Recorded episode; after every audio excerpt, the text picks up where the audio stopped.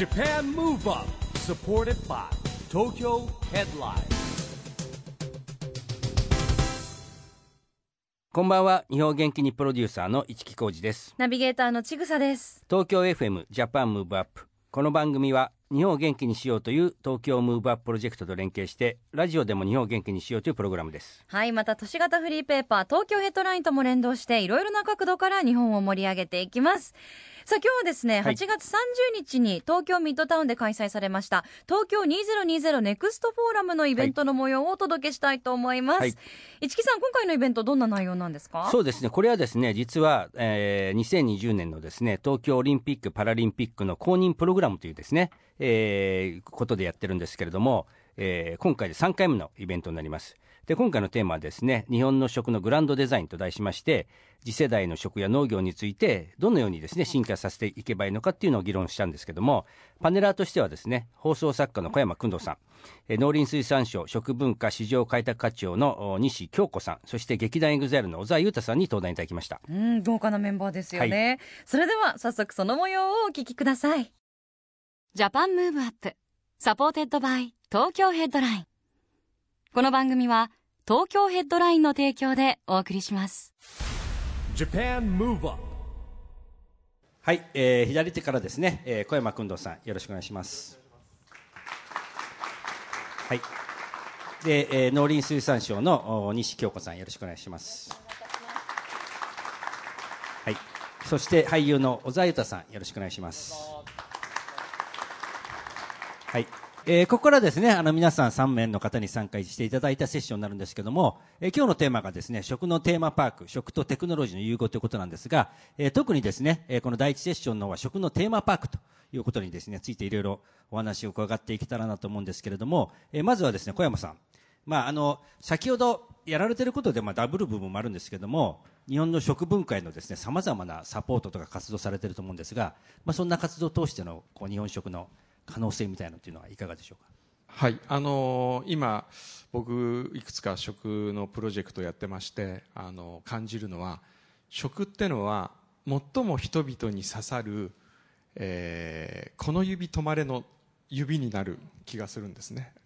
こんなに美味しいものがあるよとか、こんなものがあるから皆さん集まりませんかって言ったら、すごく人が集まる。それは何かデザインがかっこいいとか、えーそういうことも一つのこの指止まれになる要素かと思うんですが食っていうのはそれと同じぐらいもしくはそれ以上の強い、えーマグネットだなと感じております。でその一つとして今やっているのが文化庁とやってるんですけれども日本博という企画を今文化庁がやっております。2020年のオリパラに合わせて、えー日本の文化祭をやっていこうと。それはもういろんなジャンルの文化をテーマにしたイベントが行われてるんですが僕が担当しているのが工芸ダイニングという工芸と食伝統工芸の作家さんたち。例えば人間国宝の先生方はたくさん今、えー百数十人いらっしゃるんですけれどもなかなか今もう人間国宝のかつては人間国宝展をデパートでやると最初の初日人が並んでて開幕ですっつったらみんな走って作品を買ってたような時代があったらしいんですけど今なかなかもう買わなくなったし、えー見に来る人も少なくなった。そういう工芸作品を改めて、えー見直してもらいそしてその価値を感じてもらうために食と掛け合わせようというそういう企画をやっております、えー具体的に申し上げますと例えば室瀬和美さんという蒔絵の人間国宝の方がいらっしゃいます。でこの方は、えー三浦雄一郎さんがエベレストに登るときに大体登山家っていうのは上でアルマイトで食べるんですよね。軽いからアルマイトの食器を持っていくんですけどそうするとどうなるかって言ったらすごいキンキンに冷えた中でアルマイトにご飯を入れるとたちまちそのご飯は冷たくなって美味しくない。でも実は、えー茶碗はかつてはほとんど漆器でした。漆器だったそうです。それがなぜかなぜかというか瀬戸これは瀬戸物の戦略がうまかったと室瀬さんおっしゃってましたけれどもいわゆる時期で茶碗本来は飯碗のはずなのにいつの間にか茶碗で日本人は飯を食うようになったと。でこれはあのじ湿気の方が本来はいいらしいんですね。まず保温性がある。そして湿気を上手に程よい湿気にしてくれるというそれで、えー、三浦一郎さんがエベレストに登るときに自分の漆の飯碗を作ってそれを持たした。そうするとエベレストの頂上でそれで食べたら本当にご飯はまだあったかい状態で食べられてすごく美味しかったと。これを今まではただ工芸です。これこうですって売ってたのがそういう機能であるとか、えー、美味しさと一緒に訴求すれば人々に改めてその工芸の価値を分かっていただけるんじゃないかということで、えー、室瀬先生の作品と食のエクスペリエンスを一緒にした、えー、イベントというのを今企画しておりましてそれを販売しようとしております。でそれが僕は本当のラグジュアリーではないかなと思っていて物だけではなくその物を通して体験することがラグジュアリーでそういうものを食を通して発信していければいいかなと今考えております、はい、やっぱりもうテクノロジーだけじゃなくてやっぱ日本の文化の良さがあるっていうところの発掘というか再発見みたいな部分もありますよね。そうですね、はい。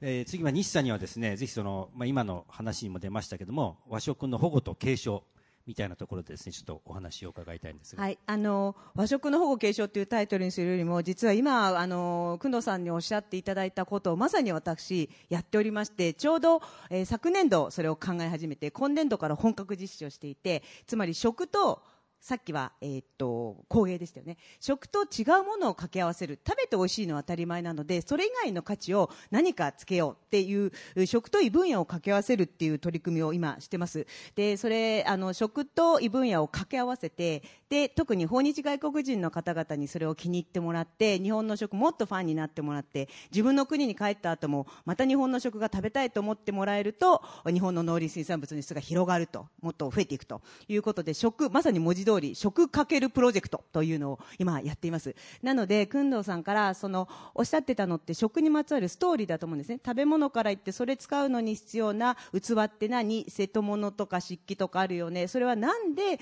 瀬戸物なんだろう？なんで漆器なんだろうっていうそういうストーリーで人が引きつけられていってでそうするときっと伝統工芸が好きで、うん、そこに行ったはずなんですけど帰りに、えー、おお米を買って帰ってくださるかもしれない。そういうところに今農林水産省は日日本の農産物のマーケットがあるんじゃないかと思ってやっています。でさっきあのインバウンドの方々対象にって申し上げたのはあの市木さんから多分私に求められているミッションだと思うんですけどあの日本食非常に海外で人気です。それ皆さんも想像できると思います、えー、訪日外国人昨年1年間3319万人になりました。でこれはあ、えっと、訪日外国人の数の統計を取り始めてから初めて、えー、3000万人あ3000そうですね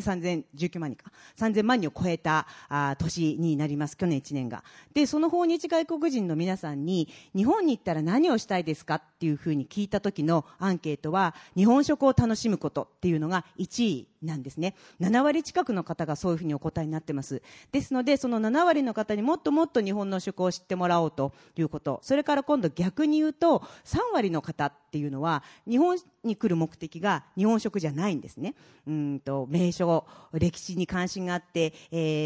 名所の観光とかそれから芸術現代アートを見てみたいとかあとスポーツとかそういうふうに他の目的で来られる方にも、えー、1日3回ご飯食べるだけじゃなくてその他の時も食に携わってもらおう。例えば、えー、台湾の方っていうのはサイクリングがお好きだそうです。多分サイクリングとかトライアスロン好きな方ってそれをやるのに魅力的なコースがある国に行くと思うんですね。で日本にもサイクリングしたくて来ましたという時に、えー、その途中にいちご狩りのなんかコースがあるとかそれからそば打ち体験があるとかっていうのをちょっとコースに差し込ませていただくとですね日本のいちごを食べてあすごい美味しいと。お土産でも買って帰ろう。で自分の国に帰った時にスーパーマーケットに行って日本産のいちごを買っていただくっていうふうにすると輸出拡大につながっていって農産漁村が元気になるねっていうのをやってるのがこの食かけるプロジェクトです。で実際今海外にある日本食レストランの数っていうのは11万8000店あります。2年ごとに外務省と連携をして調査をしてるんですが2年前から3割増ということで非常に増えているんですね。でこの11万8000点の中には、まあ、いわゆるなんちゃってみたいな私たちからするととてもとても日本食と思えないようなものも実際あります。日本人じゃない経営者の方が多いです。でも私はそれはいけないと全く思わなくてむしろその11万8000店を経営しそこに日本食が食べたくて来ていただいている世界のお客様を大事にして、えー、むしろその11万8000店の経営営者の方に日本の食材使ったらこんなにもっと美味しいのになりますよ。調理技術こんなことをやってみるとまた新しい味が出せますよ。っていうことをお伝えをしていくことで、えー、海外の皆さんに、えー、日本のものをもっと召し上がっていただいてそれでじゃあ本場の日本に行ってみようというふうに思っていただきたいというふうに思っています。でこういうその食にまつわるいろんなストーリーとか背景にあるものをさっき工藤さんおっしゃったみたいに伝えていくということでいろんな可能性が広がっているというふうに思います。はいありがとうございました。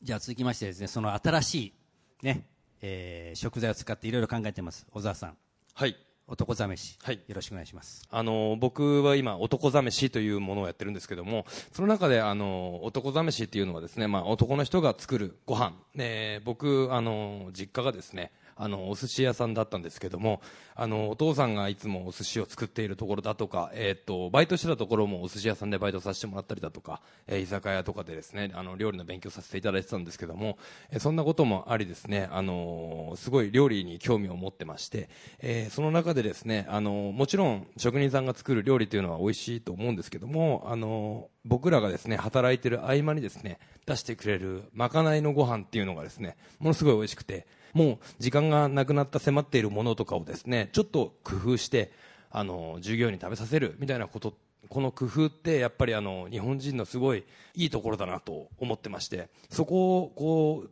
広げていきたいなという思いもありまして、えー、男試しというのをですねあの飲食店にある空気だとかあのそのをしているご飯だとかの余り物を使ったりだとかしてちょっとまかない飯というものをプロデュースさせていただいてます。はいあのーこういう部分であのこうもっと日本の食の素晴らしさというものをちょっといろんなところでですねあの発信していきたいなということで、えー、今一生懸命男試しというものをやらせていただいてます、えー、次あの9月中にですねちょっと新しいメニューを開発してまして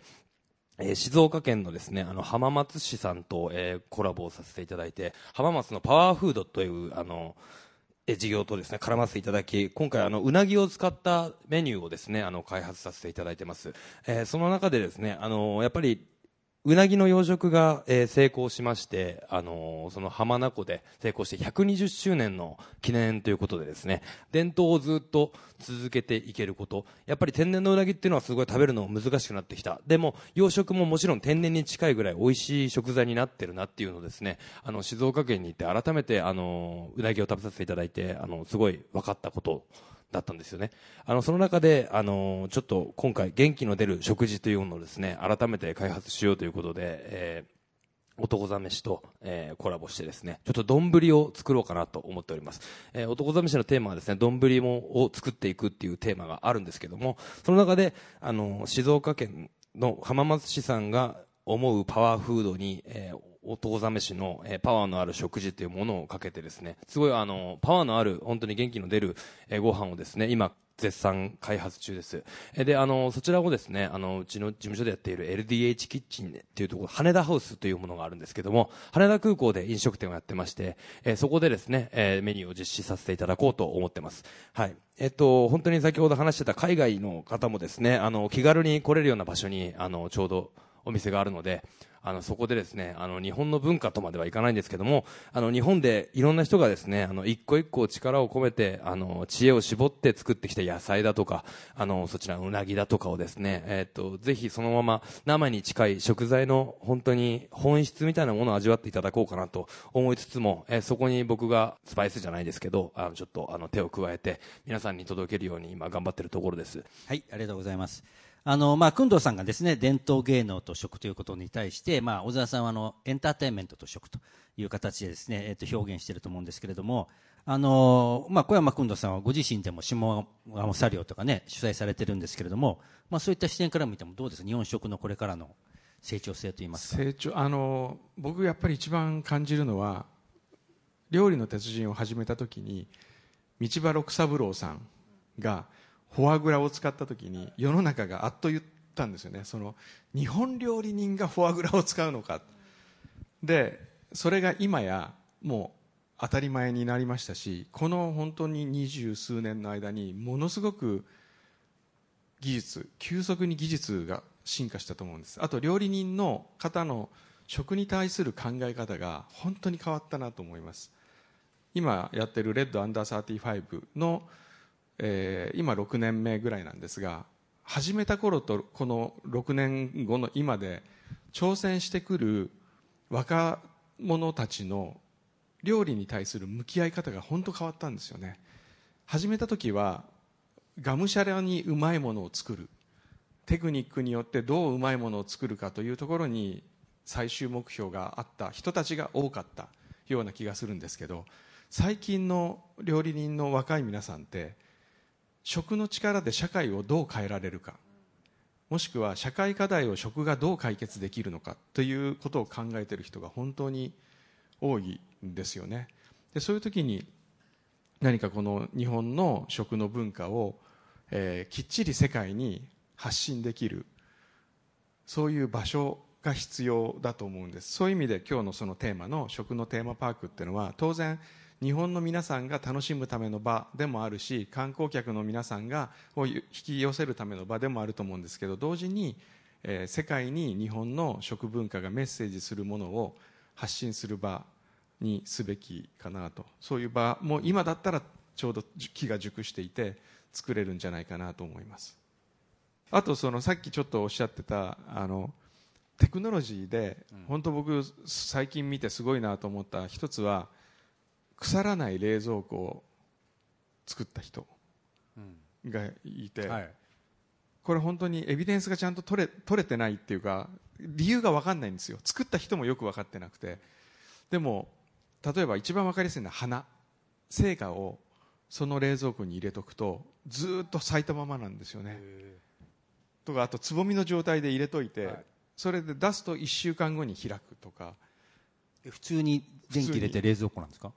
あの 特別な特別な。冷蔵庫で、えー、でそれをあのなんか怪しい感じもするんですよ、はい、怪しい感じもするっていうか。でも本当にそうなんですよ、えーでそれが食でもやっぱり使われてて、うん、そのままの状態で海外に持っていける、うんはい、じゃあもし航空会社がそのコンテナを作ったら冷蔵コンテナ作ったら日本のものってすごく輸出できますし、うん、フレッシュな状態で魚も外に持っていけるかもしれないし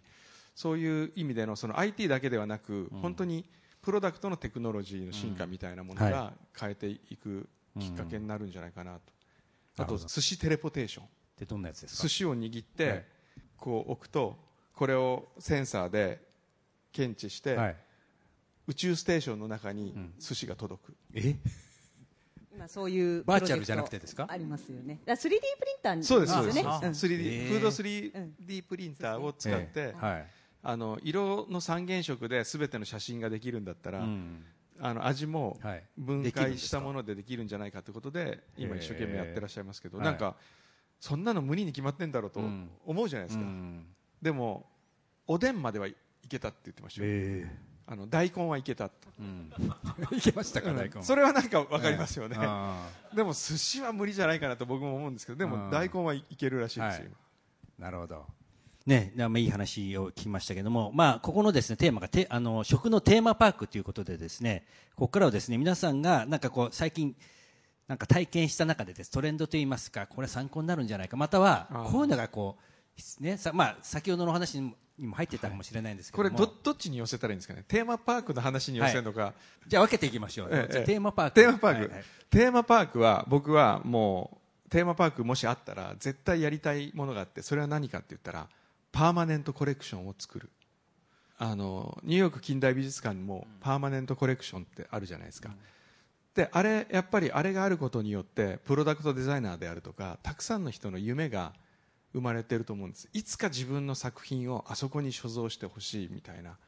そういう意味で料理人の人たち今何を作っても結局歴史の中に埋もれてったりとか、うん、えー、一つのただのシェフのレシピだけで終わっているのでこれをやっぱ文化に昇華させるにはそれをきっちりフレームの中に入れて皆さんに文化作品として後世に伝えなきゃいけないと思うんですよね。そういう意味で、えーパーマネントコレクションを、えー認定していく所蔵作品を認定していく、うん。でそれはあのあれでいいと思うんです。あの老細工。でもいいと思うんです。日本の老細工ってやっぱりものすごいクオリティ高いですしそれで食べられる日が例えばイベント的にこれが食べられる日があるとか、それがこう一つのファイルになっていくことによって、より明確に日本の強みみたいなものが見えていくんじゃないかなと思ないるほどます。。はい。ありがとうございます。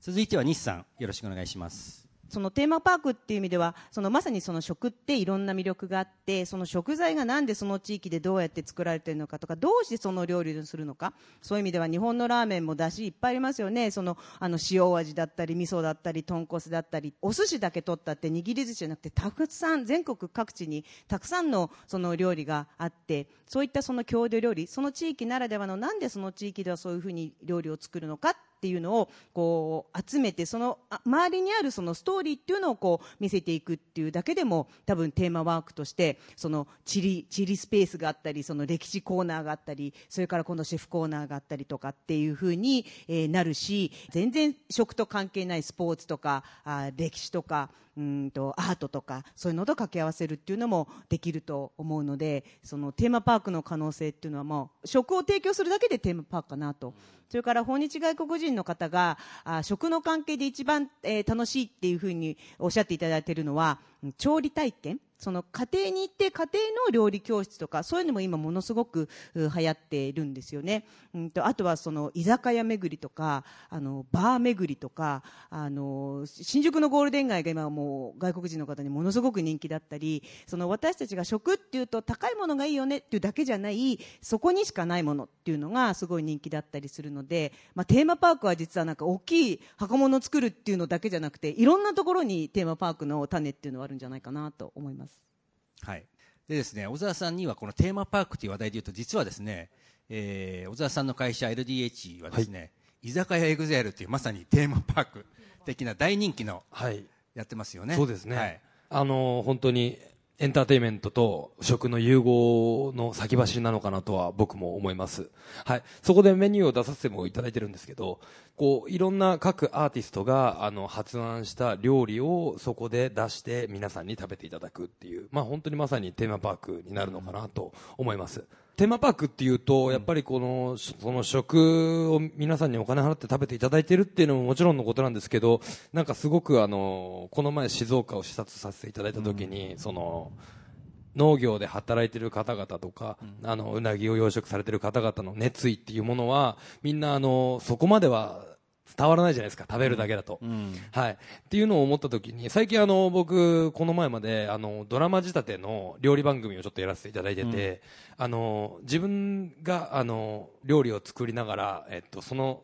バックボーンとかをフィクションにして、あの、その料理ができるまでを、の過程をこう、ドラマにしていくっていう、ドラマをやらせてもらったんですよ。それをやらせてもらった時に、あ、これ、あの、できた時に、もちろんテレビなので、写真とかが映るんですけど、それが本当に食べれたらもっとエンターテインメントに近くなるのかなっていうのをすごい思いまして、なんかこう、例えば、ご飯屋さんの屋台だとはっていう風なところで、パッとお金払ったら出てくる料理のところの前に、例えば5分なのか10分なのかで、その、ね、あの、その食材が取れて、そのご飯ができるまでみたいな工程を見たら、もっと日本の文化を分かりながらご飯を美味しく食べれるんじゃないかなっていうのを最近あの、思いました。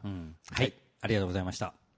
えっ、とですね、最後になるんですけれども、皆さんにアクション宣言を、えー書いてもらっておりますので、じゃあまずあの、お一人ずつアクション宣言をですね、えーまた宣言していただきまして、おひと一言いただければと思います。じゃあまずあの、小山さんの方から、はい、お願いします。2020年以降の日本を元気にするために文化庁を勝手に応援しますって書いてるんですけど、まあ、やっぱり結局文化ってものすごく大切で、い、ろんなことがある根底には文化、文化的な何か意味がないときっと残っていかないのかなということで、文化庁今までずっと予算の少ない省庁として有名でしたけれども、あの出国税を財源にしてあ非常にこう元気になりつつあるので、文化庁を応援して、あの何かそういえば UAE, UAE に幸福担当大臣はい。っていうのがに今から何年か前にできたんですよね、でそれは法律が論議されるときに、えーそれは国民にとって幸せかどうかっていうのを常にウォッチしてるらしいんですよ、でそこがその大臣が OK しないとなかなか法律が通らないという、それすごく理にかなってるなと思うんですが、文化庁もその全ての省庁の何かやっていることに口を挟むというかそれは文化的なことにマイナスになりませんかとかそれこそれぐらい力を持っていっても、会計検査院の文化版みたいなそういう機能を持ったらいいのかなと思いました、ん。思っておりまあ、ます、あのスポーツ庁長官がね鈴木大地さんやられてますけどぜひ未来のね文化庁長官小山君堂さんになっていただけたら素敵な国になるんじゃないでしょうかと僕は思いますけれども。はいじゃあ続きまして西さんお願いいたします。はい、えー私は、えー世界中から愛される日本の祝。でこれを支えるのは日本の農林水産業そして農産漁村、えー農林漁業者の皆さんなので、えーそこを元気にしていただけるような取り組みを一番、えーたくさんやっていきたいというふうに思います。でそうした中で実は私今日のセッション終わってこれああこれじゃなくてもう一個言いたかったなーって思うのが食かけるプロジェクト。食と異業種組み合わせていろんな人にもっと食を楽しんでもらって、えー日本の食のファンになると日本の農産物農林水産物たくさん食べるようになるっていうことでこの私のこのアクション宣言につながっていくのであの食かけるプロジェクトを推進っていうふうにすればよかったなとちょっと残念に思ってるんですが、えー最後に紹介をさせていただいたのでぜひこう皆さん後であの検索ネット検索で食かける食はあの食べ物の食。でかけるはひらがなです。食かけるプロジェクトご覧いただくとこの間全国各地の取り組みを公募しました、えー、と2ヶ月募集して167件全国からあ投稿してもらって役所の応募って普通分厚い書類いっぱい書かなきゃいけない。っていうのが多い。皆さんも区役所とか役場行ってすごい書類書かなきゃいけないと思うんですけど市役所とか行って。今回の公募は違うんです。1分間の動画。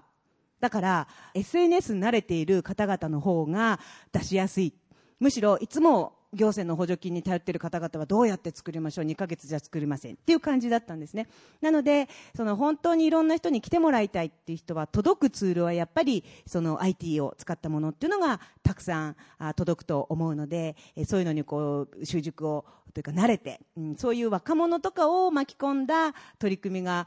全国各地で広がると日本の各地域元気になるかなというふうに、え期待してますし私も全力で取り組んでいきたいと思います。はいありがとうございました。じゃあ若者と言っていいのかどうか。はい。若者ですねこの中ではね。中堅ですかね。はい。僕は。はい。僕はですね、えー食でもエンターテインメントをするっていうあのことをですね、えーテーマに掲げさせていただきました。あの本当にいろんな文化であの新鮮な魚だとかあのいろんな日本の文化というつみれだとかねあのお漬物だとかを本当に海外でも冷凍してそのまま出せるようなことができるように、えーなっていくんじゃないかなっていうのを本当に思わせてくれる回になりました。はい。はい、ありがとうございました。あの、やっぱりですね、2020年以降の元気のもとの一つにですね、必ず日本の食がなると思います。今日はですね、放送作家、農林水産省、俳優というですね、ちょっとバラエティに富んだメンバーでやらせていただきましたけども、引き続きですね、この2020年以降の元気のもと、えー日本食のテーマパークをですね、いろんな表現方法で考えていきたいと思いますので、えーぜひ皆さんも興味を持って、えー研究してい、あの、お聞きいただけたらと思います。えー今日はですね、えー小山さん、西さん、えー小沢さん、ありがとうございました。えー今一度大きな拍手で、あのお三方を見送りお願いいたします。Japan Move Up, ここで毎月第2月曜日発行のエンタメフリーペーパー、東京ヘッドラインからのお知らせです。来週9月9日月曜日に最新号が発行されます。最新号の東京ヘッドラインでは、エグザイル高弘さんのインタビュー、女優の葵わかなさんのインタビュー、あなたは大丈夫？スメルハラスメント特集、さらにスポーツの秋特集など話題の記事がたくさん掲載されています。また東京ヘッドラインでは LINE ニュースやグノシーでもニュース配信を実施しています。ぜひ東京ヘッドライン公式アカウントを友達追加してくださいね。今回は8月30日に開催された東京2020ネクストフォーラムの模様をお届けしました。市木さんやっぱ食は生きる上で欠かせないものですね。そうですね。やっぱりその IoT って言われるテクノロジーとですね農業の融合。それから何よりもね日本食って人気じゃないですか、これやっぱクールジャパンとしてもインバウンドに来るお客さんに対してもそうですし海外に向けても発信できるですね日本の食ミュージアムっていうのをリアルとバーチャルで考えようというですね、えー、プロジェクトをやろうってことになりました。うん。食の未来も日本の元気につながりますからね。はい、つながります。注目していきましょう。 Japan Move Up 今週はお別れのお時間ですが、次回もまだまだ元気のヒントたくさん見つけていきますよ。さあ、オリンピック・パラリンピック開催までいよいよラストスパートです。これからもますます日本を元気にしていきましょう。 Japan Move Up お相手は一木広治とちぐさでした。それではまた来週Japan Move Up supported by Tokyo Headline。この番組は東京ヘッドラインの提供でお送りしました。